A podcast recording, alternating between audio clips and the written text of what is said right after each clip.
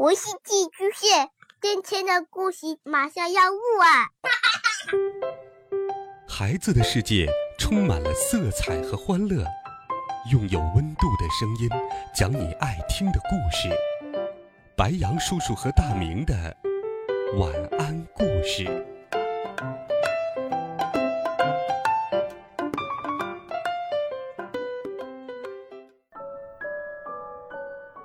小朋友们、同学们，大家好，欢迎收听白羊叔叔讲故事。今天，白羊叔叔继续给小朋友们准备了好听、有趣的童话故事。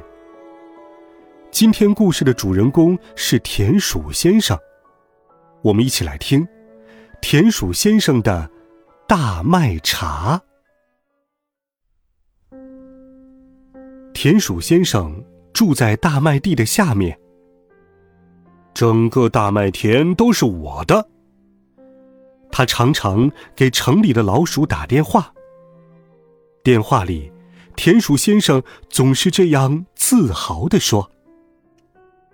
其实，田鼠先生从来没动过地里的大麦，他甚至和稻草人一起赶走偷嘴的麻雀，还帮着农夫捉土蚕。只有到了收大麦的时候，田鼠先生才会捡些地上散落的大麦粒带回家去。夏天的太阳火辣辣。田鼠先生弯着腰，一粒一粒捡拾大麦时，稻草人就傻呵呵的看着他笑。农夫们收了麦子，就开始煮大麦茶了。现在到处都是大麦茶的味道。田鼠先生在电话里告诉城里的老鼠，可田鼠先生从不在这个时候煮大麦茶。他只是偶尔使劲儿的吸一下鼻子，真香啊！整个秋天，风吹雨淋日晒，田鼠先生的好朋友稻草人开始变得破旧了。他很少再笑，哪怕是傻傻的笑也没有了。新播种的大麦又在脚下发芽了，新的生命开始生长了。但是，当雪落在稻草人的肩头，他有些摇晃了。是的，连轻飘飘的雪也会压垮他。不，朋友，坚持住，到了春天就好了。田鼠先生对着稻草人喊道：“稻草人苦笑了一下。哦，哈哈，春天听起来好漫长啊！我不行了，一点力气也没有了。等等，我有办法。”田鼠先生说着跑回了家。他拿出大麦粒。开始煮大麦茶，那香味儿飘了出来。稻草人来了精神，他打了个激灵，身上的雪全抖落掉了。稻草人觉得轻松多了，他使劲儿吸了一下鼻子，昂起头笑了。嗯，田鼠先生又把自己的草毯子拿来。给稻草人加了厚厚的衣服。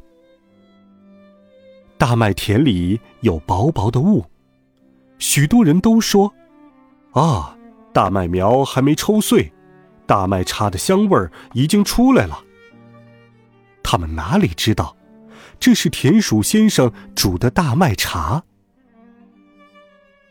只有在冬天，大麦茶的香味儿才能飘这么远。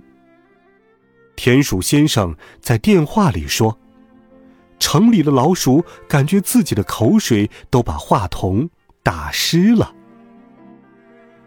每天，在飘着大麦茶香味儿的阳光下，田鼠先生和稻草人一起回忆从前，说麦子，说麻雀，说土蚕，说农夫，当然，也说他们自己。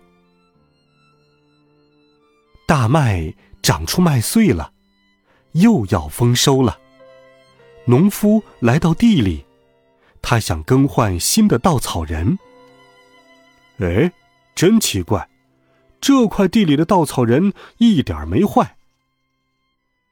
农夫给他加了一些稻草，一个饱满的守护卫兵又出现了。好朋友能继续在一起。